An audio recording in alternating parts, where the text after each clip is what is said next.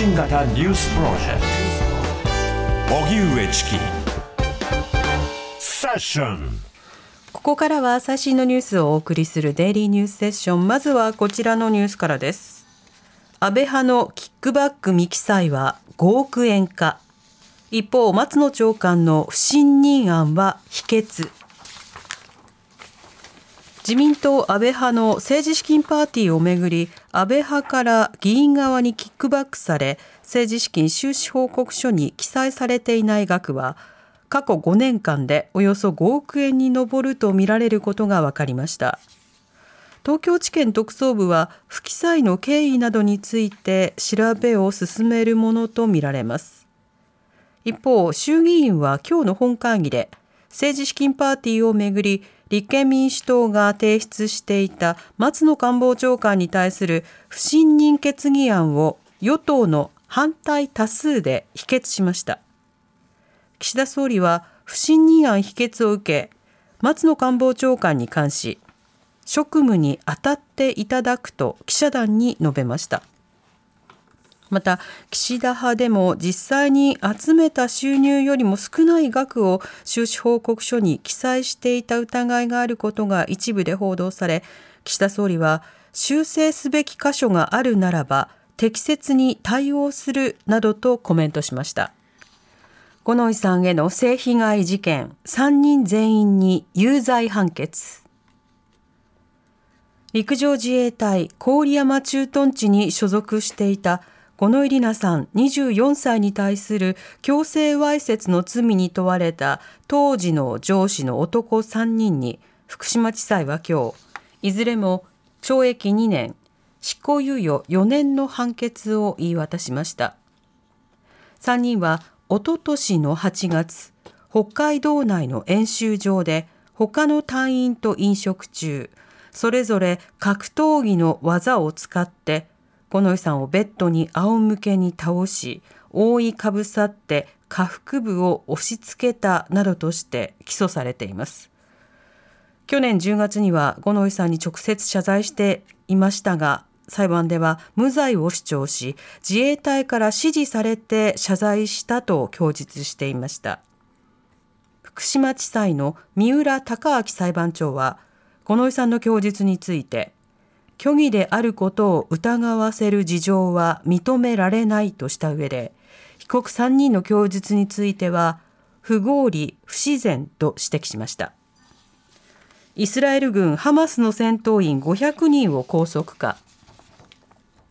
イスラエル軍は11日、この1ヶ月間でハマスの戦闘員ら500人以上を拘束したと発表しました。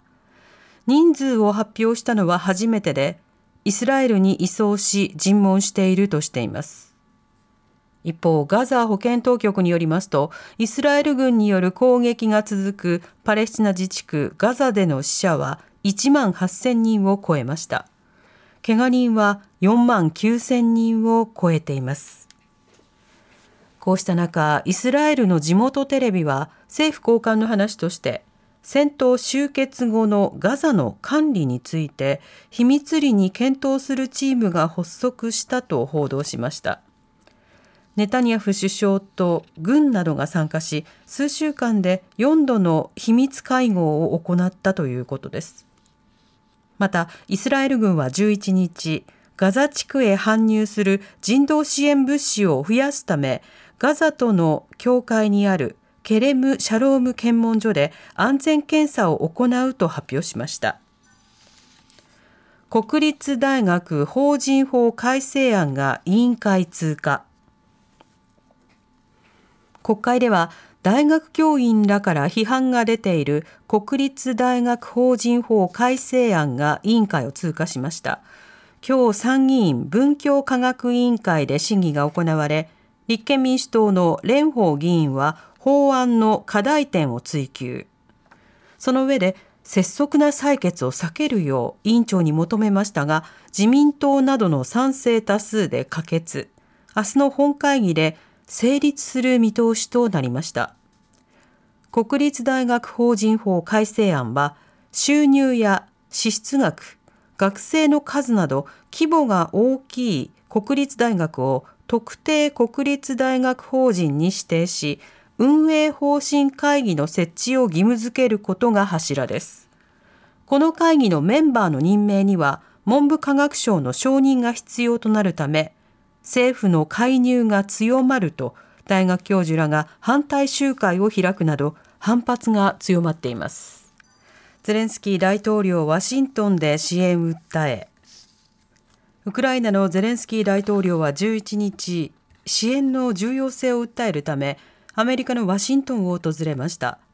ゼレンスキー大統領は国防大学で講演し、アメリカ議会でウクライナ支援予算の承認が滞っている現状はロシアを利するだけだとして早期の予算確保と支援継続を訴えましたアメリカではウクライナ支援の予算が年末までに枯渇するとみられバイデン政権が議会に求める追加予算案は与野党対立の影響で可決の見通しが立っていません。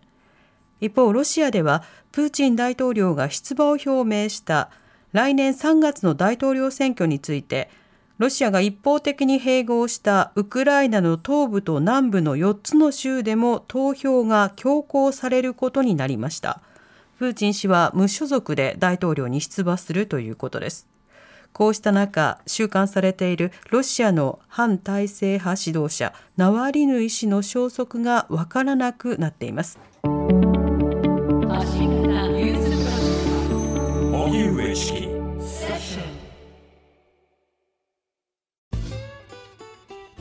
毎週月曜から木曜朝8時30分からお送りしているパンサー向井のフラット。向井さん不在の木曜日を担当するヤーレンズのデイジュンの之介とどうも落合博満です。違います。奈良原正樹です。各週木曜日はヤーレンズのフラット。